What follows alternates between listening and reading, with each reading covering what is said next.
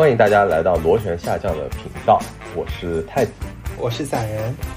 散人，我们今天呢，就是继续来聊这个顶奢酒店这个话题。上一期其实我们零零散散聊了很多这个顶奢酒店，它主要是软服务上面的一些区别。那其实我们今天呢，想聊的是就是它硬件上面，或者说一些。呃，比较物质上面的一些东西啊，啊，什么床品啊，呃，服务啊，餐厅啊，或者说房间面积啊等等这些硬件条件上面的一些差别。但是在那之前呢，其实我特别好奇一个问题，就是你到底是怎么认识这么多酒店品牌的？其实是这样，就是我认识这些酒店品牌有一个很大的原因，也跟我为什么会去住那么多酒店有关系啊，是因为我小时候有一段时间我是在酒店里长大的。哦，对，然后呃，不是因为我们家没有房子，是因为对，是因为一方面呢，我爸做生意，然后呃，经常性会需要出差啊，或者怎么样。然后另一方面呢，是有一段时间，呃，我妈和我小姨其实特别爱打麻将啊，当然她不是沉迷于赌博的那种打麻将，就是哪怕是在家里面也会攒一个小局那种不来钱的打麻将，对。啊，然后，所以呢，那个时候我们其实有一段时间就会住在酒店里，啊，然后我其实最早的时候只知道一个酒店品牌，就叫希尔顿，因为上海的静安寺那边的那个希尔顿的，我没有记错的话，应该是叫高级什么房里面，它是有麻将桌的，哦，然后我们有很长的一段时间就住在那个酒店里面，所以我就养成了一个，呃，算是一个习惯吧，就是我知道。啊，我们是可以在酒店里面度过每一天的，然后会怎么去度过？有谁会来帮我打扫啊什么的？我就感觉那个环境氛围是我成长记忆当中最开心的时候，因为过完这个时候我就去读书了，啊，然后就开始痛苦。哎，那这个我比较好奇啊，就是你说经常住酒店，那么你是可能呃连续的一段时间。都住在酒店里，还是说，比如说，呃，隔一段时间，比如说每周啊、每个月啊，会有那么几天住到酒店里面去？嗯，首先就是我们会有每一个月会有一个周末是一定住在酒店里的，哦，然后也会有一段时间长包，可能比如说一两周都是住在酒店里的，然后这些其实大部分都在同一个酒店里面啊，所以，呃，我。记忆中，其实那个时候还没有会员计划啊什么的，但是酒店里面的很多人都是认识我的。然后，比如说餐厅里的人啊，比如说呃希尔顿楼下还有一个小卖部，然后每一次到了那个圣诞节的时候，它都会有那个小火车 啊，然后小火车的那个末端就是那个小卖部，然后那小卖部里面人。跟我特别熟，因为那小卖部根本就没有人买东西啊，只有我一个人，每次都带着两百块钱进去，然后拎一麻袋，不是也没有一麻袋，就拎这个一大堆各种各样不值钱的小东西，然后就出来了啊。然后一般这个情况呢，就是属于我爸要去跟谁谈生意了啊，他就会去那个大堂吧里面去谈事情，然后这两个小时他就会给我钱，然后让我去买东西。啊，所以基本上就是这样慢慢慢慢长大。所以到那个希尔顿被撤牌了，现在变成昆仑的时候，我特别难过。然后我就去去了一次，而且我是带着全家人一起去的。然后我们还住了一个晚上，就想说，哎，我们回忆一下，说，哎，这就是我们这个这个这个这个家家庭这个最光辉的时候，我们是这样度过的。这个不能说忆苦思甜吧，但意思差不多，可以说是酒店之子了，就是。啊，对，然后还有的话呢，就是我确实是一个非常爱拔草和打卡的人，啊，就是我对这个东西是有一定癖好的，所以，呃，我会去记，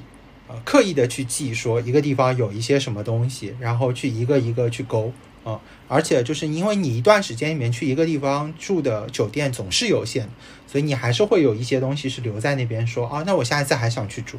嗯，哎。所以就这样慢慢慢慢就记住了，记住了那么多品牌吧。嗯，哎，那你说你是拔草大师，那你种草是怎么被种草的呢？或者说你平时出去玩啊，或者说你寻找酒店的时候，你会怎么选择呢？啊，呃，这样的就是，呃，一方面呢，是我其实关注了非常多的公众号、小红书啊之类的东西。啊，包括其实之前也有很多人建议我自己去写这些东西，但我觉得太烦了。对，然后我关注的这些嘛，他们新开酒店就会有软文啊什么，所以你就可以去看嗯别人的入住体验啊之类这些东西啊。当然，大部分情况下大家都说的是好，或者就是真的特别糟，他才会写出来。嗯，然后呃，这个是我种草的一个方式。然后第二个方式呢，就是我平时出游的时候的选择，其实呃，我是一般情况下我是这么选的，就是首先我会点开携程、飞猪或者其他的一些 APP，、嗯然后点开了之后，价格倒序，啊、从高价优先从从这这一步开始我就跟不上了，您继续。啊，没有没有，你要听我说完，嗯。就是我做高价优先不是为了这个真的选最贵的那个酒店，啊，我是为了知道说这个城市的金字塔尖的酒店是一个什么价格段的。啊，啊，这个其实还是挺重要的，因为有了这个价格段之后，你差不多知道说你到什么价位你能住到什么类型的酒店。啊，就像你买 iPhone 一样，你也不可能说我先说啊，我拿着一万块钱我就扔到苹果店里，然后你说我一万块钱你给我挑个一万最好的，那肯定也不是这样搞的。嗯啊，所以我大概先去会去看说，OK，它是什么价格段的，然后从这些当中先挑一些我熟悉的品牌，比如说我一般情况下我就会先去看说这个酒这个城市有没有丽思卡尔顿，我可以不住，但是我会先去看丽思卡尔顿有没有。啊 OK，它如果有，呃，它是什么价格段的？它是两三千的，还是一一两千的，还是一千附近的？那我大概就能知道说这个城市的酒店都在什么水平线上面。哎，所以丽思卡尔顿是你的一个基准线。那我就这里我插一个问题啊，就是嗯这个，比如说有些城市的丽思卡尔顿，它可能是这个一两千的，然后有的是三四千的。那么他们服务真的会差这么多吗？还是说其实是保持一致的，只是根据当地的物价它来浮动这样子？大部分情况下其实是跟物价和地段有关系，哦还有新老程度有关系。它其实跟服务之间的差距是很小的。啊，也就是说，就是如果我想体验丽思卡尔顿，但是我可能这个预算没有那么多，那我可能会去找一个这个可能小城市啊，然后消费水平没那么高的，让我去体验一下，可能也体验的差不多，对不对？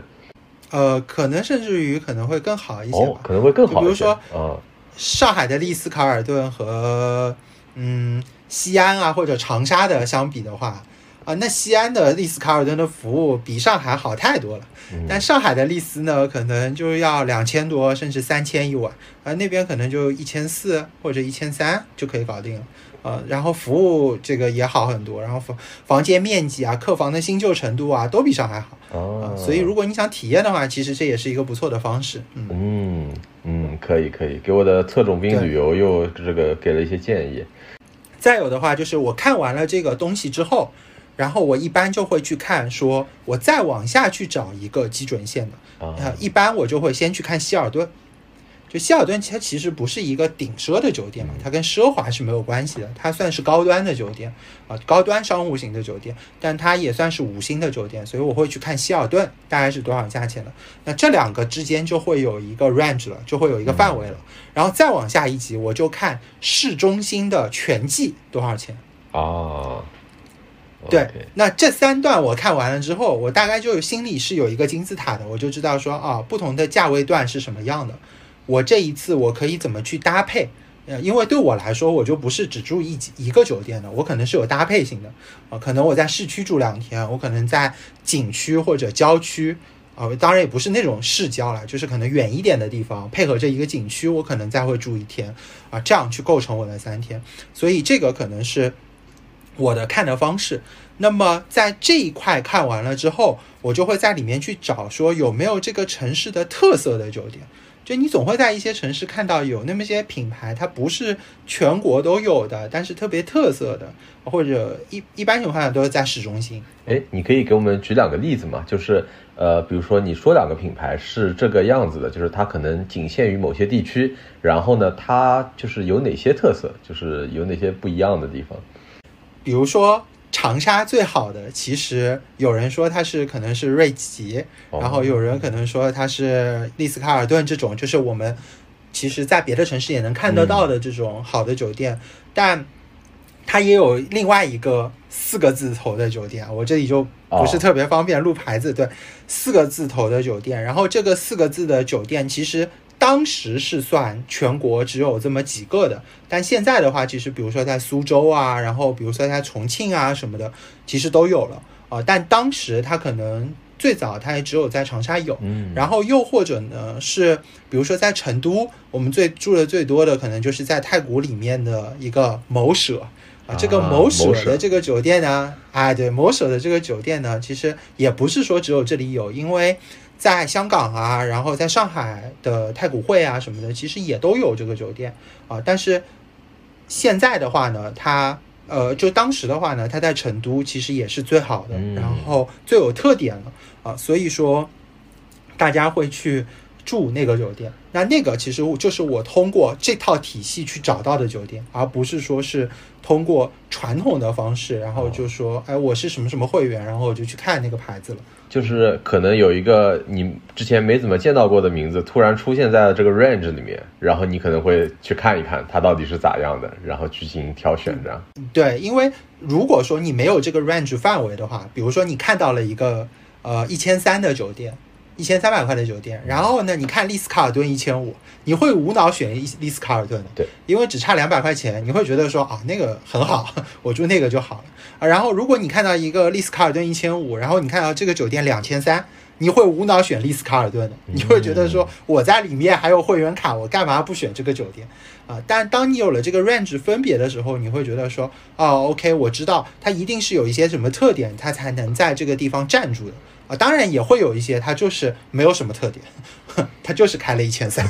啊。好，哎，那你刚才说到这个会员卡，其实这个是我一直很迷思的地方，因为呃我自己住酒店不多，所以我可能也没有什么酒店的这个会员卡。那会员卡它真的就说可以给这个会员带来一些什么优惠吗？以及就说这个你会因为这个优惠，然后变成这个酒店的一个忠实用户吗？就是它会影响你的忠诚度吗？嗯，呃，首先我先解答这个会员体系的问题，就是会员体系其实在呃一我没有记错的话，在一六一七年之前和之后其实是有很大分别的。哦，在一六一七年还是一七一八年的时候之前的话，它的体系其实划档是很简单的，啊、可能它只有普通卡、金卡、呃银卡、金卡没了。嗯，啊，或者最多它有个什么白金卡什么乱七八糟的。那现在的话，它白金卡，然后上面还有什么大使卡、什么尊贵卡，然后还有什么终身白金卡什么乱七八糟，就是它体系变得非常非常复杂啊。然后呢，呃，第二呢，就是它在没有这么复杂的情况下面，它其实就比较好理解。就比如说，呃，银卡它就可以延时退房，它就可以多返你一点积分。对，然后金卡呢，它就可以升房，嗯然后它可以延时到四点。哦，然后呃，我说的这些都是万豪，对，然后呢，呃，它可以返你百分之五十的积分，然后另外呢，就是你的订酒店的价格会比别人稍微便宜一点点，啊，当然那个时候那个时期其实还是没有渠道价来的便宜，渠道价一定还是最便宜的，就是当时的某城某珠。啊，现在的话就跟当时的那个方法不一样嘛，它就杀熟了嘛，对吧？然后还有呢，就是说，呃，它还会有一些返积分，比如说金卡它可以返百分之五十的积分，然后你吃饭还可以打个八折啊什么的。啊，所以这个情况下面其实它是会培养一定忠诚度的。嗯。但现在它这个会员体系搞得特别复杂之后，权益也下降了，然后呢，它平时的这个优惠啊各方面其实也变差了，然后所以呢，呃，忠诚度其实是会变弱一些的啊。但是呢，就说会不会有人真的说我就盯着一个酒店住，我把它住住住住住高了，也会有的。我甚至还见过有人住全季，哦，住华住，然后就拼了命住华住，然后把华住的卡住到顶，啊，也也有这种人存在，而且他就不是公差的情况下，他就是拼了命住华住，啊，哎，然后所以，嗯，那这里我其实想问一个问题啊，就是呃，大概多少就是这个，就是你在这个酒店花了多少钱，你才会有这个会员卡呢？就是就是大致有一个概念，呃比如说你大概住过几晚，因为我猜啊，嗯我的猜测来说，就是酒店跟酒店之间它的这个会员的机制不会相差特别多。嗯，事实上来说差的非常多，哦，非常多，但是呢，对，但是呢，大概大家都会有一个范围，就是说，首先普通的会员卡呢是怎么样都有的，嗯。然后银卡呢一般都在二十万十晚到二十晚左右这个区间里面嗯啊。一般情况下，大家都会定成十个晚上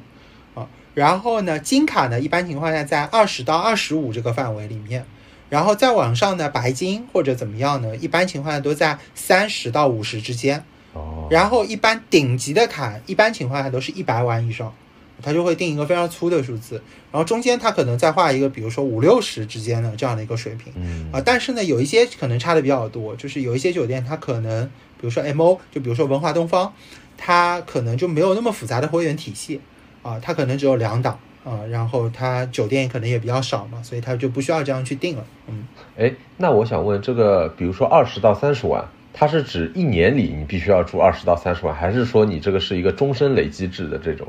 啊，那当然是一年，啊而且呢，现在它的这个会员体系还变得稍微容易理解了一点，就是你只要住二十到三十房晚啊，然后呢，所谓房晚就是一间房一个晚上，嗯，你自己自己一定要本人去入住啊哦，那如果你就一定要你自己订了两个就你房间，给你爸妈订就会怎么样呢？啊，那只住只算一个晚上。哦，这样子，对，而且而且现在的这个体系还好理解一点，在一七一八年那个改革之前的时候，呃，他是这么玩的，就是说，比如说我去住 W 啊、苏州的 W，我住两个晚上，他只算一个晚上，哦，就是他连续住还不只算，一次入住。对、对，哦，这样子。但现在的话，就是你住几个晚上就算几个晚上，嗯，这样就好算一点。那其实这个会员制其实非常难哎，因为我想就是你想二十到三十晚的话，那其实相当于三到四个礼拜了。那么你这个一年的十八分之一都是在这这个酒店这个牌子里去居住的，哇，那我觉得真的是、其实还蛮难达到的，说实话。嗯，但他但他再怎么难，也比航空公司的那些容易。啊，就是我们下一期下一次节目可以讲一讲航航空公司的一些故事。又挖坑了啊，对。又挖坑了，对对，但但他再怎么难也比那个容易啊，因为那个我真的也花了很长时间，然后花了各种方式才达到一些卡的等级啊。但是酒店的这个呢，它一方面呢，就是你现在比如说有支付宝的一些会员、飞猪的一些会员，它可以帮你去匹配一些相对比较高等级的一些会员卡。然后二方面呢，就是说，二方面呢，就是说，呃，它也有一些活动，有一些大促，就比如说，呃，你住十个晚上，你就可以升到白金卡或者怎么样，哦让你就是体验感稍微好一些，你可以去体验它。嗯，啊，我这里问一个这个非常简单的这个题外话啊，就是像有可，因为你刚才讲航空嘛，然后想到这个问题，就是其实以前经常看到那种，比如说呃我针对酒店的，或者说我针对这个航旅的，搞这些信用卡。就是他说这个我你订酒店啊，或者说我什么积分加倍啊，那个那个你买机票啊，有各种优惠啊什么的，这种真的有用吗？就是有能不能给一个就是 yes or no 的这么一个回答？我们也挖个坑，有用，有用是吧？有用的，啊，有用的。然后包括酒店，它其实也有信用卡的会员卡。嗯然后呢，它可以，呃，一般情况下，这种卡，信用卡它是不会免免年费的。然后呢，它是可以去匹配那个呃酒店的某一个等级。然后你在这张信用卡做消费的时候呢，就可以累积这个酒店的积分。其实对我们这些人而言，积分是非常有用的，因为积分可以换房，然后可以抵现。然后很多时候就是我们可能要去一个地方玩，或者有一些事情要去这个地方，然后会发现说酒店价格涨上去了，我们就会拿积分去换啊，因为积分它可能是三万分，那酒店它可能从五百涨到两千啊，那我三万分一换就结束了。哦，那确实也是，反正就是呃呃攒的多花的也多，然后这个实惠的话，只有你在消费一定程度，它才会给你，呃，但还是这么个基本逻辑。对嗯对，然后还有呢，就是说有很多人会有一个问题，我相信你可能也会有啊，就是关于套房的问题，就是不是说你到了这个层级之后，你很容易就升到套房去了？事实上不是的，啊，套房它还是会呃有一定情况下给你的，而且酒店的那个会员体系呢，其实在酒店的后台，或者说你在 check in 的时候。它是看得到你是通过什么渠道升到这个等级的，你是真的住了这么多，还是你从某张信用卡或者某个会员匹配过去的？嗯啊，它也会选择性的给你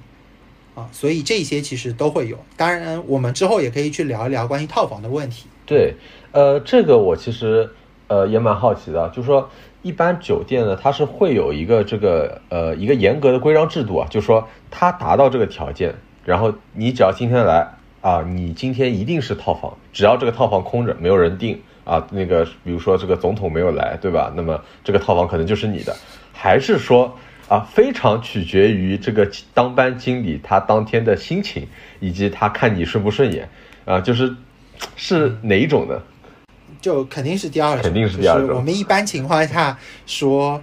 入住的时候是要聊天的，啊，是要聊天的，你要聊非常多的东西。嗯。对，然后又或者呢，就是你在呃第一期我们谈的，就是说写邮件的过程当中，嗯。你提一些既苛刻而又不失礼节的要求，然后导致说能匹配这个东西的房间又特别少，然后它能够升给你的，因为我们一般情况下就是有卡了，它无论如何礼貌性的也给你升级一下，对吧？它能够升给你的那个房间又特别少，所以它就不得不升给你套房啊，也会有这种问题存在。我真的已经开始心疼，就是接待你的大堂经理或者那些了。就他们看到你来，就说：“哎，这个臭小子又过来了。”这个如果他的要求不满足，他就会花可能一整天的时间写投诉信，到时候我老板就来骂我了。算了，我还是给他升一个房吧。所以我最后总结就是，写投诉信还是有用的。啊、那我其实现在这样做的机会也比较少，但是一般情况下呢，我在呃坐飞机也好嗯，然后住酒店的时候，在刚进去的时候去办 check in 啊或者什么的时候，或者我比如说坐飞机在乘乘务员迎接我的时候，我的脸都是很臭的，哦，就是非常臭的。对，那那倒也不是因为就是。呃，我是故意要让他给我升个不，你就是故意的。房间啊，或者怎么？啊、不是不是，真不是。就是我一般情况下，这个状态下我都是比较严肃的啊、嗯因为我觉得这个时候你跟他嘻嘻哈哈也没有什么用，哦，对，而且他也会微笑对你嘛，但是你就觉得说你跟他嘻哈也也也不是什么很舒服的事情，嗯，哦，我我还以为有更深刻的心理学解释，比如说你已经给他设置了一条你的基准线，就是你就是这么可怕及严肃的人，然后你待会儿对他眉开眼笑的时候，他会获得幸福感，最后给你加仓或者什么样子。的。哦，我以为是这样啊原来并没有那么这个深刻的这个道理。是会的，是会的 是会的 承认啊。啊，是会的，但是你对他眉开眼笑是肯定没有用的。OK 因为每一个想问他要什么的人都对他眉开眼笑啊啊，所以你对他这样是肯定没有什么用的。嗯，对，所以一般情况下我脸都不会特别好看。嗯，哦，我一下就想到那个《白莲花度假村》那个那个电视剧，就是第一季的时候，然后那个大堂经理反正也是，就是人前一套，人前永远是微笑着对你的，但是心里在骂爹骂娘，然后背背后你就说，哎，你这些客户你就当他们是无知的小孩，然后就糊弄他，怎么糊弄他就完事儿了。啊、我我我大致明白你这个意思了。OK OK，对。好，然后而且嗯，你我说。而且我们经常会在知乎啊什么上面看到说啊，你第一次进夜店怎么表现出你经常来的样子？啊你第一次去奢侈品店，你怎么表示你这个经常去的样子？嗯第一次坐飞机公务舱，你怎么让人觉得你天天坐？怎么去酒店啊、这个怎么让人觉得说你经常住顶级的酒店？啊嗯其实有一个很简单的事情，就是你少问啊，然啊，后也少说，然后他问什么你就做什么，他问什么你就答什么，然后偶尔呢你就问他一些，呃，不用特别奇怪，但是呢就是比较正常的一些问题啊、嗯就比如说你问他你今天买房率高吗？啊，哦，然后或者你问他说今天那个我那一层小孩多吗？哦，你可以问这种问题，因为这种问题其实对你自己来说也是切身的嘛。买房率高，那你就要早点去吃早饭，对吧？如果小孩多，那你就换一层，因为很吵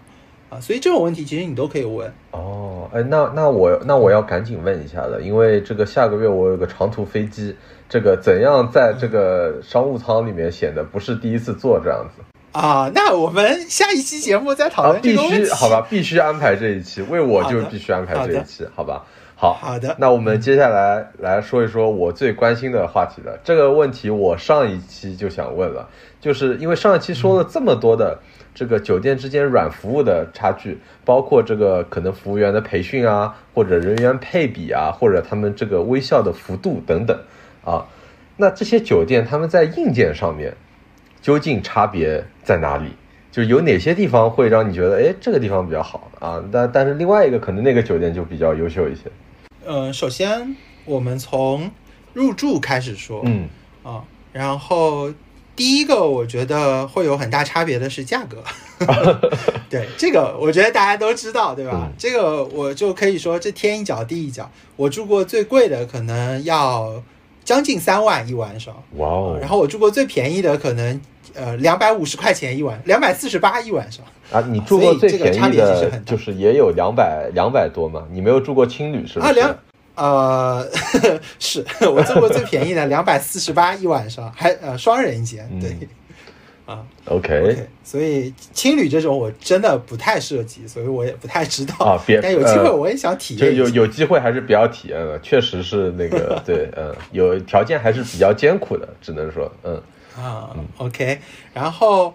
之后的话就是大堂和整个入住的过程，嗯啊，这个其实还是会有一些区别。就比如说大堂的所谓的豪华程度，然后它有几个柜台来接待你，嗯，这些其实都是比较硬性的，哦，因为对对对，呃，对我们之前住过比较贵的，它有可能是一个人对一个人，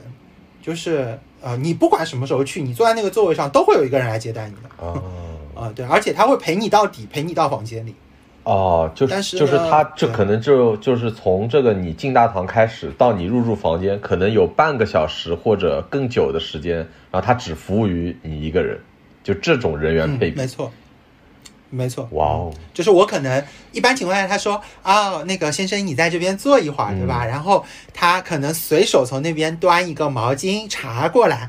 然后放下之后，你可能等不了两，他说啊，我去准备一下，他可能就去那边把你今天入住的单子啊什么全打印出来，夹在一个本子上面，然后放一个小地图或者怎么样，然后拿上笔他就过来了。然后开始陪你在酒店里逛也好，回答你问题也好，付钱也好，到房间里也好，这些整个过程都是他一个人啊，他会完整的帮你去做完整个服务。然后当然也有一些，就比如说我们看到呃像呃全季啊，然后或者其他的一些酒店，它可能只有一个大堂，只有一个人，对，然后你入住你可能还要排队啊什么的，对，所以这个上面我觉得是一个。还有一个呢，就是可能有一点软，但是它又非常硬的一个东西，就是香氛。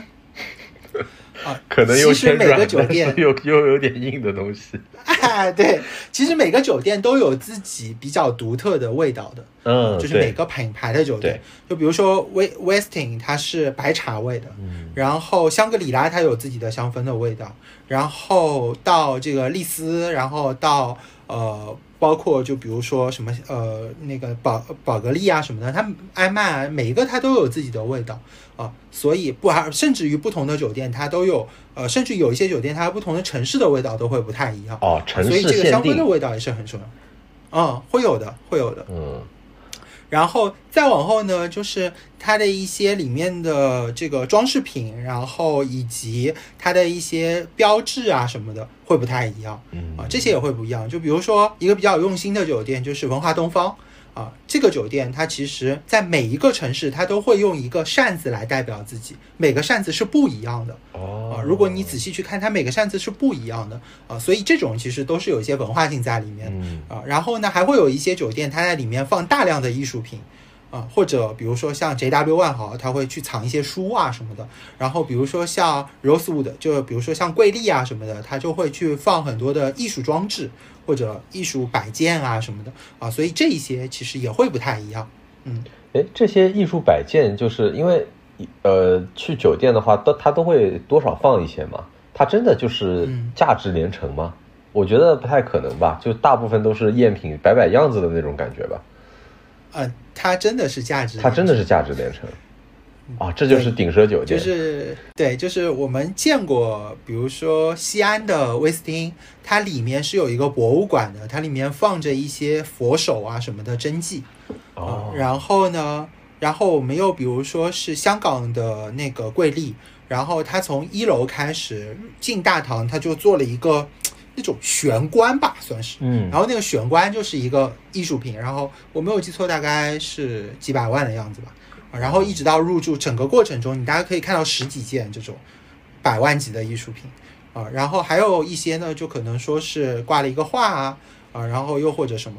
这些其实都会有。但是呢，房间里面的艺术品或者艺术装置，有一些它会比较贵啊，但是它不是那种就是特别贵的，它可能是一个艺术艺术品的家具，然后这个家具它可能就几万块钱或者十几万啊，但是它也是批量化的嘛，那么多房间都有啊，所以它可能就是只是有价而已，但是它贩卖可能不是这个价钱。哎，我们终于进到房间了。那房间里还有哪些，就是说这个打出差异化的这些品嘛？啊，说房间之前还有一个很重要的地方，就是电梯。啊，电梯。对，其实不同的酒店的品牌，包括它在不同的楼层。然后它的电梯的设置也会不太一样，有一些可能你说啊，大家躺在中间呢，它可能要换两部电梯，对，它电梯的动线的设置，然后又或者说电梯的大小和电梯的层高啊，这些东西其实你以后都可以去注意一下。不同的档次的酒店，包括不同品牌的酒店，它对于这个环节的呃这个感受也会不太一样。然后有一些它可能是木质的地板。有一些它是大理石的地板，有一些它是铺地毯的啊，这些可能都不太一样。嗯，然后我们就进到房间了。嗯，进到房间的话呢，首当其冲就是包括我在选择住酒店的时候，我都一定会看的一个东西就是厕所。我一进这个房间，我第一个看的就是厕所。嗯嗯，然后你可以去看一看，就是呃。我我我就一般订酒店的时候，我都会去看携程，不管我从什么渠道去订，我都会看携程。看携程的时候，我就会点开评论，然后点上面的那个有图或者视频。嗯嗯嗯。你点开，你往下翻，然后我只会点开厕所去看。哦，为什么？我什么东西都不看的，我只看厕所，因为很简单，就是你从厕所你就能看得出这个酒店的设计是不是用心的，然后以及它有多新。这个其实你看一眼就知道，就比如说你厕所的色系搭配，然后厕所里面的一些，比如说你的坐便器啊，有没有用一些这个这个智能化的这些东西啊啊，然后你的呃淋浴房里面是什么样的配置啊？是上面有一个热带雨林花洒，而且洒的，然后加上一个花洒的，然后包括你地板上面会不会备一些，比如说洗浴的凳子啊？有一些是有大理石凳的，有一些是没有的。啊，然后，呃，厕所里面还有你要看一些什么呢？就比如说洗漱台是一个还是两个？啊，对，这个不同的酒店都会不一样。然后这个浴室的大小是有两个洗浴台的那一种。呃呃，对，它其实跟厕所的面积有关系，它其实跟它备几个其实关系不那么大，其实跟那个面积是有很强的关系的啊。然后另外呢，就是它有没有浴缸，然后那个浴缸是什么样子的。然后它是不是固定的？呃，也不能说固定，就是它是不是嵌死的一个方的，还是一个这种圆的？现在很流行，可能放在中间或者怎么样的。然后这个浴缸会不会有一些扶手啊？啊，然后它的这个喷淋，然后浴室里面有没有这个音响？然后有没有这个电镜子后面的电视机？这些东西我都会看。嗯，哎，等一下，我注意到了两个我之前从来没见过的点，就是音响跟电视在厕所里，对吗？对，哎，这个是这个是现在这个顶奢酒店的这种标配吗？还是怎样的？呃，这一般情况下来说，你住到呃，就是万豪和这个，嗯，怎么说呢？就是万豪和希尔顿这一条基准线往上的酒店，嗯，比较新一点的，或者说它没有完全很新，但是呢，它。做的比较有特色的，一般都会配这两个东西。音响一般情况下呢，它有一些是放轻音乐，有一些是跟电视联动的。啊，呃，就是你外面的电视也好，里面的电视也好，去做一些联动的。哎，然后墙上会有一个旋钮，啊，你可以自己去调音量。这个可以这个手机投屏之类的嘛？因为其实我自己一直觉得啊，就是酒店里的就是家电啊，什么都行，都都好，但就是电视不能投屏是很难受的。你始终无法看到自己想看，因为现在我们大家都已经不习惯看电视了，不习惯看这个固定放松的那个频道了，对不对？目前来说，我住到的其实除了一些酒店它配了华为或者小米他们的系列的电视机之外。其实很少有一些是可以投屏的，对啊，所以我到现在还非常强的去保持，我会带一个 iPad，然后带一个转接器，带一根 HDMI 线这个习惯。哦，这个是没有想到过的，确实。对对，然后还有呢，就是有一些酒店它在镜子后面。会做一个电视机啊，但这个呢也有一个很有趣的事情，就是你做了一个电视机之后呢，那个玻璃看起来就有点奇怪，对吧？嗯。然后上面还会有一个红的灯，然后有很多人就在小红书上拍说啊，这个是不是摄像头啊？它是不是要监控我 洗澡的样子啊？对，其实呃，虽然这个可能男性话术一些啊，但其实我应该说大可不必担心，就是当他配备了电视机的这个情况下，其实他不太会愿意为了。拍一段视频而去损失那个他的钱，因为他在里面的投入其实是非常高的啊。OK OK，那就是反正在一定价位的酒店，可能不需要担心这件事情，可能是要去看一看知乎，就是这个第一次入住这种酒店才能怎样才能显示出自己不是第一次住这样子啊。然后呢，我们再往后说。呃，就有了备品，OK，就是他会准备一些东西，嗯，会有一些洗发水啊，然后呃，沐浴露啊，然后还有润肤露啊这些东西，啊，然后有牙刷、牙膏、刮胡刀，然后还有一些化妆棉，然后棉签，呃，然后一些女性会用到的一些什么护理带啊，然后护理帽啊什么之类的东西，然后另外呢，还有一个东西是，呃，我觉得有一些酒店里不会有的，就是漱口水。哦，这个好像也没有，我也没有见到过。嗯，对，其实挺多酒店是有漱口水的啊。然后，呃，还有一些东西呢，就比如说吹风机啊、体重秤啊，这些其实我也会关注一下。哎，说到漱口水，它会不会跟那个沐浴露一样，就是还有各自的这个口味儿？还是说就是啊，我们日常这个使用的那几个牌子啊，李李某某个李牌什么什么这种啊？呃，首先就是所有的酒店。嗯，只要你到了这个档次之后啊，其实你所有的酒店入住的都是他自己准备的这个备品，而且这个东西呢，我可以告诉你，它非常非常非常的便宜。就是比如说你去住万豪或者希尔顿这个档次的，它一套其实只有十七块钱，零售的话，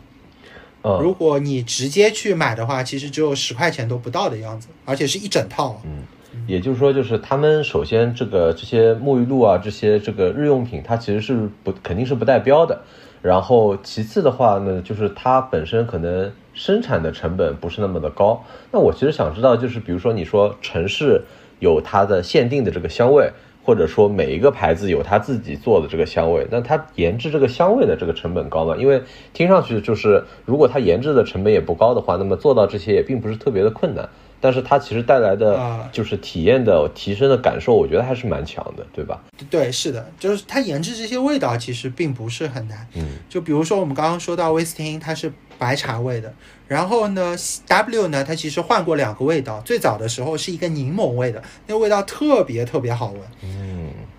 对，然后这也是我很喜欢 W 的原因之一啊，然后。呃，现在的话，它就换了一个味道。就是 W，即使这个这样对待你，你还是很爱它，就是因为它曾经的这个香味儿。嗯，对，就是 W，我很爱它的一个很大的原因是在于，呃，我其实不出国门，就是走出国门，我第一次住的第一个酒店就是 W 的酒店。哦，在哪个国家？然后是在香港的 W 啊，在香港的 W，那个时候它刚刚开业，然后正好是香港国际电影节。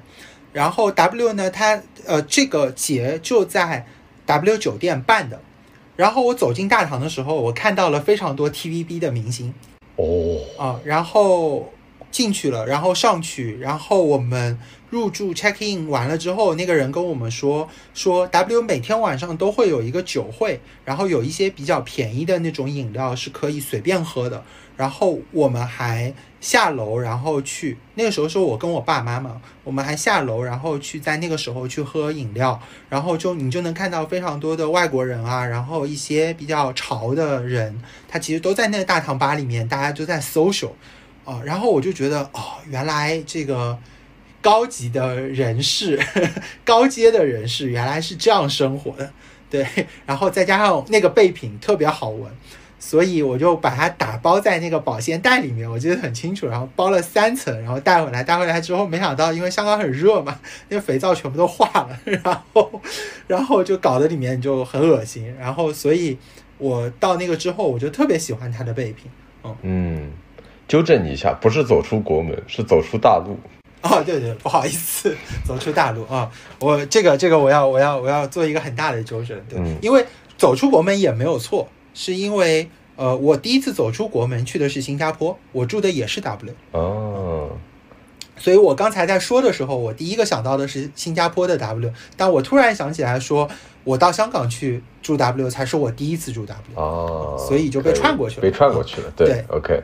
OK，对那我们这个要不回到房间里，就是刚刚是啊说完了回到个房间卫对洗手间的这一些备品，就沐浴露啊，或者说漱口水啊之类的。然后我们去哪儿？然后我们就去到呃，如果你住的不是套房的话，然后你就要去到床了，对吧？对，对，去到床的话呢，一般情况下我会第一个先去看席梦思的品牌，啊，这个应该大家也不太会去看，但是我一般情况下会看一看。就是这个呢，就取决于说，呃，我是不是第一次住这个品牌。如果我住的比较多的话，我也不会看。哎，这个我比较好奇啊，就是一个是这个席梦思的品牌是不是一般在网上查得到？然后呢，第二个就是因为一般它这个酒店它这个床啊，它这个被子上面裹特别紧，你很你要很困难你才能看到那个席梦思的那个品牌吧？就是你得基本上把它都掀开啊或者什么的。呃，如果我第一次住的话，我真的会看，我会稍微掀一掀，或者有一些时候就网上如果你查得到的话，我也就不看了，对吧？然后还有一个呢，就是呃，它其实大多数的好一点的酒店，它用的就是那么可能两三个牌子或者三四个牌子吧，就是那几个牌子，但是每个酒店的要求是不一样的。就是它的那个硬度和高度是不一样的，所以它都会有一些自己的限定。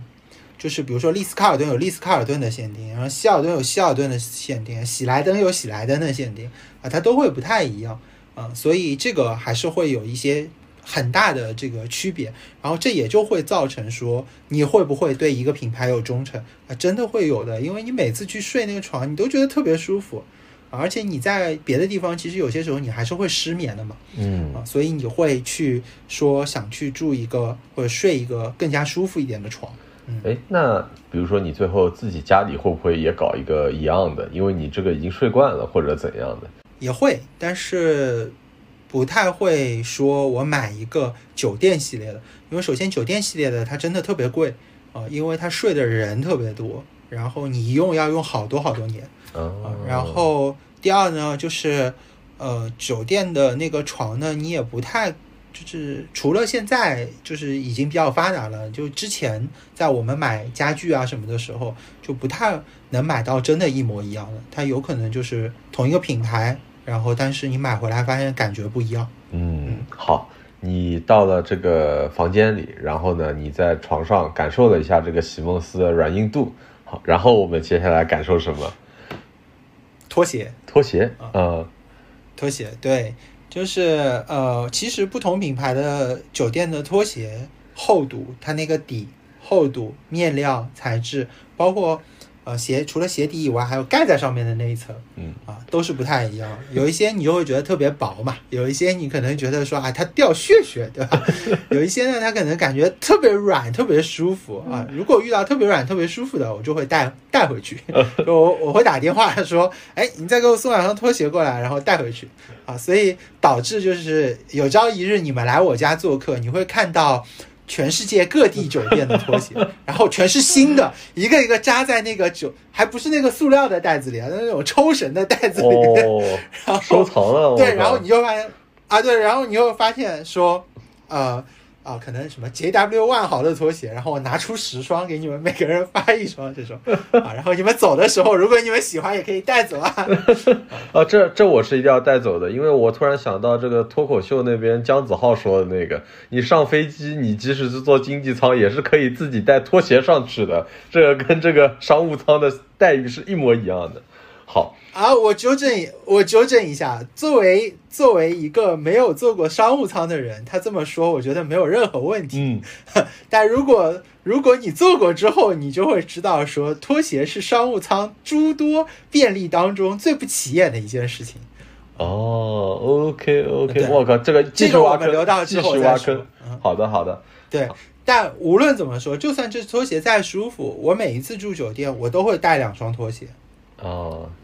啊，一双拖鞋呢就是呃人字拖，因为我洗澡的时候会穿。嗯嗯，另一双拖鞋呢，就是我觉得比较舒服的酒店的拖鞋，我不是会带走嘛，我就会永远放在我的箱子里边。啊就上一次我可能会带走两双，然后或者只带走一双，然后我就会放留在我的箱子里。然后我去住下一个酒店的时候，如果那个拖鞋不舒服，哎，我就可以拿出来穿了。啊，所以我都会带两双去。这里我很八卦，我想问一下，就是哪家拖鞋最好，哪家拖鞋最差？就是你刚才说的那个那个基准线以上的，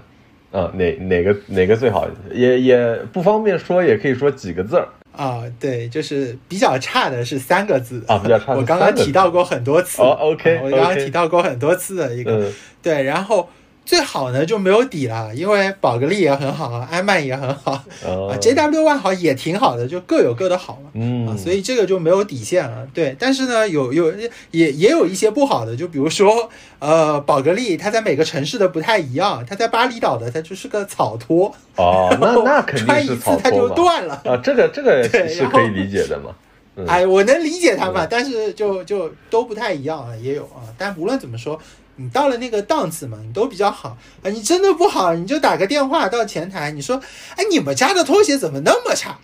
啊，他搞不好还会给你送一双塑料的拖鞋过来。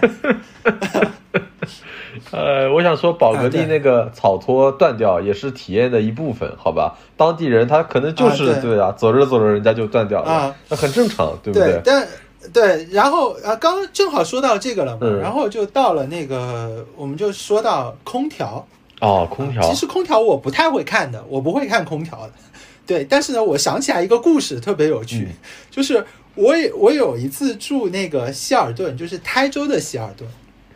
嗯，因为我经常会去台州吃那个新荣记嘛，嗯然后我就会去住那个台州的希尔顿。然后我记得今年的，嗯，可能是四月底五月初的时候，就是正好天气还比较舒服的那个时候，然后我就开车去台州，然后住在那个希尔顿里面。我进去之后呢，我发现那个空调的风不是特别大，嗯它比较小。我不管怎么开，它都比较小。我就打了个电话到前台，我说：“喂，你好，你们房间里这个空调是都是固定的对吧？”我说：“我这个风啊，怎么开大，怎么开小，好像都风量都是一样的。”他说：“啊，王先生是这样的，嗯，我们现在呢。”不管空调开冷风还是热风，都会有客户投诉我们。所以呢，我们开的是新风。哦，我说哦，这样，我说哦，我知道了。他说，那你觉得是热还是冷呢？我说这个很难说啊。我说我现在就觉得房间里有点热，但我睡到下半夜可能又觉得有点冷，对吧？嗯他说，他说啊，这样那没有问题。他说，呃，我一会儿呢让服务员给你送一台热风机和一台冷风机过来，你自己看着开。然后，然后我当时就很尴尬，你知道吗？我就跟他说：“我说哦，没必要，没必要。”我说没关系，我过一会儿我再看吧。我有需要打电话给你。他说：“哦，没关系，我们都备好的，你到时候要的时候你就跟我说就好了。不是。然后这是一次，嗯，嗯，你说。他这个解决方案有点奇怪呀，就是这个，那那那他开这个风，那岂不是冷冷热都要投诉他吗？啊，对，但是其实你过了一会儿，因为我我因为那个新荣记离开那个希尔顿还有点距离的嘛，所以我走了是有点热，但我在里面待一会儿之后，我就不觉得热。了。嗯啊，OK，第二个故事，而且他这样，对对。第二个故事呢，就是我有一次在冬天的时候去住北京的华尔道夫啊，哦，然后住这个酒店的时候呢，呃，开热空调嘛，再加上北京，我这样一个南方人，我就觉得特别干，嗯特别特别干。然后我住进去的时候呢，那个服务员就跟我说，他说因为考虑到房间比较干，所以我看到你是南方过来的，我就在你的床头两侧各放了一个加湿器。这样的话呢，你可以这个舒服一点。然后我第二天早上去吃早饭的时候呢，那个服务员又来问我，啊不不是，说我出门的时候我在门口等那个车嘛，等滴滴嘛。然后呢，那个服务员又来问我说，哎，王先生，那个昨天晚上你们睡觉觉得干吗？我说，哎，你们这个房间啊，实在太干了。我说我晚上都没有办法睡觉。我说我最后是怎么解决的？我说我在浴缸里面放了一浴缸水。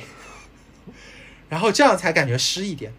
他说：“哦，不好意思，不好意思。”他说：“你你也要理解一下，就是开热空调，加上北京这个气候确实比较干。”他说：“我们会帮你解决。”我说：“哦，没关系。”我说：“我这个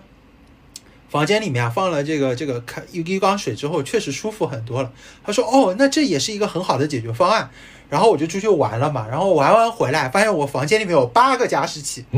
都是那种落地的大的，然后砰的。砰的那种，我房间里面我放着那个羽绒服，上面都湿哒哒。下过雨了，房间里下过雨了。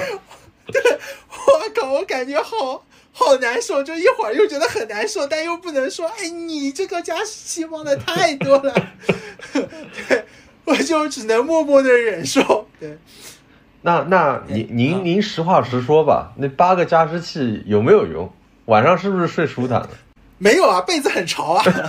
很难受，又太潮了，是吧？对，我我那我只能说，见人就是矫情，就是。啊，但不管怎么说吧，但但但啊，我们不得不说，就是酒店其实在这些方面，它其实是有一些准备的啊，然后它也会有空气净化器啊之类的东西。哎，呃，我其实我想回到之前你说过的一样东西，我。感觉没有听到你说这个部分啊，我有点难受。就是床的那个部分，你居然没有说被子和枕头。哦，被子和枕头呢？其实我是打算说一说的，因为一般情况下我睡觉嘛，都是到最后的一个环节。我已经哎逛完这一圈，我去洗澡，然后睡觉。OK，对。但我们可以先来说一说被子和枕头。那首先呢，就是呃，有一些酒店它的枕头数量就特别少，有一些特别多。嗯，就选项我遇上过一。啊，对，呃，不是选项的问题，它放在那儿的枕头就很多。我遇到过有酒店，它有八个枕头的，啊，就是每个人都有四个枕头，有两个是那种酒店的那种羽绒枕，然后还有一个那种抱枕，还有一个那种腰枕，就是这样扁扁的一个腰枕，给你靠着看电视用的，啊，就是有我遇到过这种，然后也遇到过那种，就酒店里面就就一个枕头，真的吗？一个一个枕头是不是有点过分了？呃，就是双床嘛，每个床上一个枕头，然后那枕头大概就十六寸的电脑那么大。好吧。啊，对对，在这里呢，就我说一下，就是这个一个十六寸电脑这么大的这个酒店品牌呢，我刚才也提过，前两个字是英文字母啊，它在重庆。哦，那我知道了。好的，避雷了，避雷了。对，啊，避雷了啊！就虽然它也不便宜啊，但它那枕头就这么大，其实挺难受的啊。对，然后还有被子呢，就是说，其实比较好的酒店呢，它是会有枕头菜单和被子菜单给你选，啊，就是你可以去选说啊，我就喜欢睡荞麦枕，我就喜欢睡太空枕，啊，护颈枕啊什么的，啊，然后我没有记错的话，我见过最多的那个菜单有三十六个，哇哦，三十六种枕头，啊，对，然后那就很多嘛，就是事实上我也不知道怎么选，就是你会发现啊，你选到最后你觉得最舒服的就是它原配的那个枕头。很有可能啊，对，还是第一版最好啊，对，然后啊，这个就啊就很乙方了。然后这里面也有一个很有趣的故事，就是我在这个第二次去新加坡的时候，我住的是瑞吉，然后瑞吉呢给我，因为我写了一个邮件过去嘛，我说，哎，我要这个，我要这个房啊，我要这样，我要那样，然后他非常贴心的给我发了一个枕头菜单过来。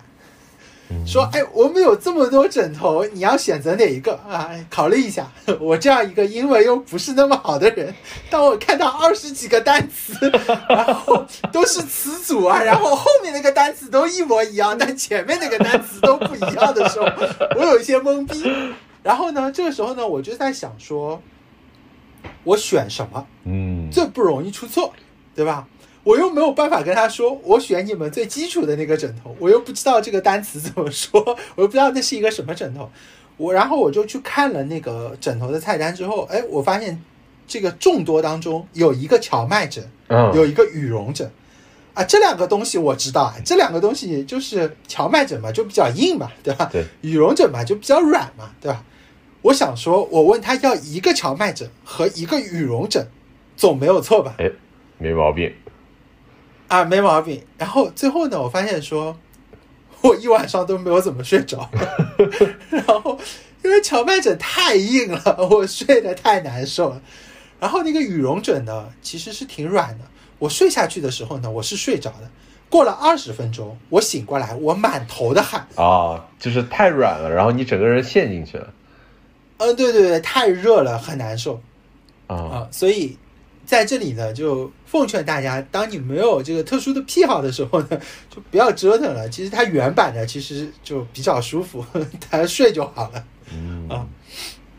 对，然后说完枕头了之后呢，呃，还会有几个东西是我觉得我需要提一提的，因为有一些人可能不会那么注意啊。一个呢就是客房的面积啊，就是其实大部分情况下我们住到的客房面积段只有几个，二十八的，然后三十到三十五平的一个段，三十五到四十的一个段，四十到四十五的一个段，再往上一般情况下都是套房，又或者有一些可能是五十五平。这个水平的，然后这几个水平的这个区别呢，呃，其实不在床的大小上面，啊，是在于说你的活动区域的大小和厕所的大小啊。其实厕所在里面的面积占比是很高的。如果你看到这个房间是比较大的，比如说它已经大到了四十或者四十五平的情况下，其实厕所的面积有一些已经可以达到十五平左右了，嗯啊，而且它的那个浴缸的大小也会比较舒服一点。啊，当然再大的话就会更好一些，嗯，然后还有一个就是你到了五十五以上，基本上很少了。你当然我也见过那种什么八十五平啊什么这种房间，它那个就大的像个走廊一样，就没有什么必要存在啊。然后呢，这个第二个选项呢就到了套房啊，这个时候呢你一定会问我说。啊，我是不是经常去住套房啊？到底什么样的人会去住套房？嗯啊，到底套房有没有它存在的必要？就是到底那个要跟前台经理说多少话才能住上套房？呃，首先呢，就是嗯，在我眼里看起来啊，套房没有太大的必要，因为大部分就首先说，大部分人其实，在酒店里待的时间不会特别久，嗯，他不太会需要不同的功能分区。说哦，我需要有一个地方去接待，我需要有一个地方去吃东西，然后我需要有一个地方看电视，然后我需要有一个地方去睡觉啊。其实这个的需要是比较少的啊，除非你的身份已经达到一定档次了嘛。那我出门就是套房，没有套房就不符合我太子的身份，对吧？啊，这个就另当别论了。但不管怎么说，就是你这个需要其实还是比较少。那在有一些情况下，我觉得是需要的。那第一。就是你有人要接待，啊，比如说，呃，你去国外或者你住在国外，然后你要回来的时候，你可能父母啊什么要到你家房房间里来玩，或者你朋友啊什么的，你想有个地方跟他们聊聊天啊什么的，那这个时候其实，呃，客厅是一个很好的地方，嗯嗯，其实还挺舒服的。就是你需要有一个会客的空间的时候，那还比较适用。对，然后第二个情况下呢，就是呃，你。很多人出去玩，但是呢，大家要集中在一个地方去聊聊天，或者去 social 一下，或者去比如说打打牌呀，或者怎么样的时候，那你需要有一间套房，需要有一个客厅的，啊，然后还有一种可能性呢，就是说你有一些特殊的一些仪式或者特殊的一些环节的时候，就比如说你今天要求个婚，啊。那求婚，如果你在房间里面，其实也比较拥挤，也比较难看嘛。就就算你订的是安曼吧，那其实也不是很好看，对吧？然后又或者说呢，就是你今天，比如说你是一个纪念日，你是觉得这个酒店的餐厅啊什么是比较好的，但你就想在房间里吃，你觉得外面太嘈杂了啊。这个时候其实有一个房间其实也是比较好、比较舒服的啊。所以这些时候会建议大家去订一些套房。嗯，然后那如果说你要怎么样去跟前台聊的话呢，你就可以去问他满房率，你就问他今天满房这个，哎，你们今天订出去的多吗？啊，他一般情况下会说一个比例给你，然后又或者说啊，今天客人好像不是很多，前几天人会比较多，然后你说哦，然后你就直截了当问他说今天套房还空着吗？啊，然后如果你卡到一定级别，或者说你愿意花一点钱去做的话呢，就你就可以去。改升套房啊，或者怎么样？有些时候那个折扣还是挺大的，比你直接订还是便宜一些的啊，你就可以去定了。然后，呃，这个就说面积的这个问题。然后还有一个想提一提呢，就是餐厅啊。其实我们刚刚提到的这些比较好的酒店，它一般情况下都会花重金去请呃米其林三星或者二星或者一星的一些餐厅，而且它在餐厅里面会去安排不同的线啊、就是它会有一个日料，然后会有一个中餐，呃，在国内的话，它就会有一个中餐，然后有一些是粤菜，有一些可能是呃本帮菜或者别的什么菜系的，然后会有一个西餐，它会准备一些比较混合的、比较复杂的这个菜系给你，而且一般情况下它的呃这个水准都不会特别差，服务呢也会比较好，嗯，然后服务比较好的情况下呢，你就会觉得说，哎，我是不是要付服务费？啊，一般情况下来说，你是入住的客人的话，你都可以去打折的啊，所以这个服务费就会变相的给你去免掉。嗯对，然后呃，未来如果我们有机会去说到米其林餐厅的时候，呃，其实你会发现绝大多数的米其林餐厅它都在酒店里，这是一个很大的原因，在于说，呃，米其林的餐厅的客人他都希望说我在一个要不就是最好的景观里面，然后要不呢就在一个相对隐私的环境里面去用餐，呃，这两条其实酒店都是非常 match 的，啊、所以它天生也会有一些选择性。在里面啊。然后呃，最后一个我想说的呢，就是酒店所在的位置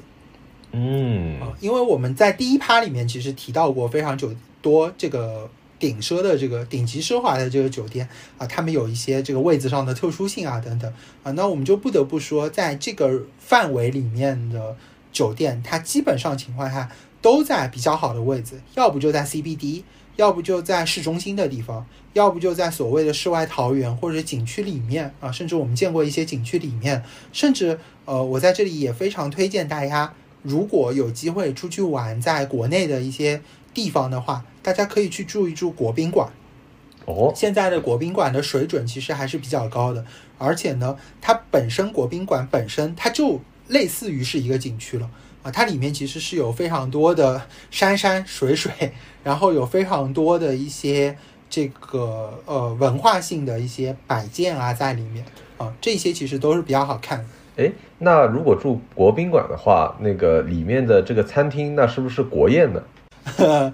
这个吧，我就不太好回答你了，因为我也没有吃过，我也没有吃过国宴，对吧？哦但是基本上来说，国宾馆里面餐厅呢，都是当地呃算是规格比较高的接待的一个餐厅，啊，可以想象，可以想象，嗯政府规格也好，或者宴请规格也好，都是比较高的。嗯，嗯，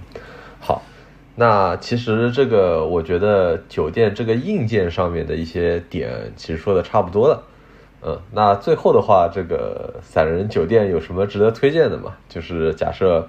呃，我接下来一个月啊，就是你也知道，闲云野鹤了，想要心有点野，想要出去玩一玩啊，那有没有什么这个酒店的一些系列或者牌子，或者有一些新冒出来的一些酒店可以给我推荐一下的？啊，OK，呃，首先呢，就是我会建议大家在一个酒店开业之后的第一到三个月里面去住它。哦，如果你是觉得说这个酒店你是想试一试的，然后想拔一拔草的，然后又或者说是，呃，你觉得这个酒店有一定特色，然后你想去度度个假的，哎，你正好看到一个广告，然后它刚刚开业，你说你想住一住，一方面呢是味道可以散一散，一方面呢是整个服务可以循环起来。啊，一般情况下来说，那几个月里面它的感受度是最好的情况，嗯嗯会比以后都好。嗯而且价格上面呢，它还没有火起来，价格也不会特别特别过分。嗯，就是不要第一个月去，因为第一个月的话，你可能味道还没有散掉，或者它整个服务还没有就是熟练熟络起来。但是你要在第一个月到第三个月之间，就是一个这个甜蜜期这种感觉，然后这个是最好的，嗯对吧？然后第二个呢，就是我会建议大家去住一住现在一些传统的酒店品牌做的一些新的系列，就比如说，呃，洲际也好啊，然后万豪也好，希尔顿也好，他们其实为了适应本地的一些呃文化，然后本地的一些家庭生活的一些东西，他们做了一些很多的一些新的系列。啊，然后这些新的系列的品牌，你看到的那些冠名，有一些它是呃某几个英文字母组成的，嗯，然后有一些呢，它可能是用一个本地的名字，然后又或者说它叫呃希尔顿，比如说惠廷或者希尔哦顿，什么有有有有见到过样去组成。嗯对你应该有见到过这些新的系列呢，它可能比较这个符合呃本地我们看到的一些生活习惯，而且酒店相对来说比较偏新啊，比较舒服一些啊，所以这一些其实都会建议大家去试一试，而且有一些它可能就会做到宠物友好或者更偏亲子一些啊，这一些可能对于有一些听众来说就会比较符合啊，所以这个其实是我会比较建议的。然后最后一个呢，说如果说你接下来呃有一个比较长的假期，然后你也会选择非常多的地方去住，然后那有一些什么样的酒店说我会推荐的啊呃，首先就是我刚刚已经提到了这种我酒店筛选的这个方式嘛，然后另外一个呢就是我会建议你可以去住一住不同的酒店的品牌，但是呢不要住那种特别奢华的。啊，因为那种特别奢华的，就比如说，呃，比如说丽思卡尔顿，比如说宝格丽啊等等这些酒店，它是可以当目的地去用的。啊，如果你真的有长达一个月的假期，其实当中只有呃几天住在某一个目的地里面，其实不是一个特别好的体验。啊，我会建议说，这种酒店的品牌，呃，当然丽思卡尔顿它可能达不到，就是丽思卡尔顿影视它可能能达到。然后比如说安曼啊等等。呃，红西诺呀等等这些酒店的品牌，我会更建议大家为了它而去。嗯，所以这些，因为有些人会问我说，比如说去北京，你会推荐什么地方？你会推荐宝格丽吗？你会推荐安曼吗？我都不推荐啊，因为我去，我会觉得说，你住这个地方，那你就不要想说你要去故宫啊，你要去什么长城啊，不要去环球影城或者什么地方玩了。嗯，对对对，你就去在在那个酒店里待着。对你待着，你真的就是，如果你花了三四千块钱，甚至于五六千块钱，你就待足那一天，那一天你的体验感会非常好的。但如果你在里面只是睡一觉，然后你在里面跟他接触的时间只有吃早饭、理行李，然后以及睡觉前的一个小时，那你那个入住体验真的还挺差的。嗯啊，所以这个其实是我建议大家的。那我会建议大家去住一些什么样的品牌呢？呃，我会告诉你说，洲际呢，它是商务型酒店里面比较偏家庭氛围的，嗯，啊，它会给你一种偏家的感觉，但是呢，它还是一个商务酒店，它还是商务客为主的，整体上来说还是比较快捷的。然后像万豪、希尔顿啊这种呢，就是如果你要保持一定水准，然后你想无脑去选择的情况下，你可以选择它。然后像 W 啊，然后像康莱德啊之类的呢，我会建议你去住一些比较新的，因为新的这一些的酒店呢，它里面的艺术品和艺术环境氛围会做的比较好一些，啊，老的呢，我就觉得相对差一些。然后最后呢，如果说要强推一个系列的话，就是某舍这个系列，我觉得是非常 OK 的。然后呢？呃，刚才提到的一个四个字的啊，以闪为 logo 的这个系列呢，我觉得也是非常 OK 的啊。这些系列呢，我会建议大家都去住一住。然后另外一个系列呢，就是真正我觉得给我家的氛围的一个酒店，就是四季啊，我也会建议大家去住一住四季的这个酒店，在你的预算情况下允许，然后在你希望在一个地方得到一些比较好的入住体验的时候，你可以。间间歇性的或者零星的去尝试一下啊，你也可以像我一样去搭配一下，比如说两晚上你住六七百或者七八百的酒店，然后有一晚上去体验一个稍微好一点的酒店啊，去了解一下当地的风土人情。嗯，好的，好，那我们今天就是分享就先到这里，然后这个。呃，其实又挖了很多坑啊，然后比如说这个我们要下下次要去聊这个买飞机啊，然后这个公务舱、头等舱啊等等这种体验等等，到底这个钱值不值得花呢？啊，我们下一期再说。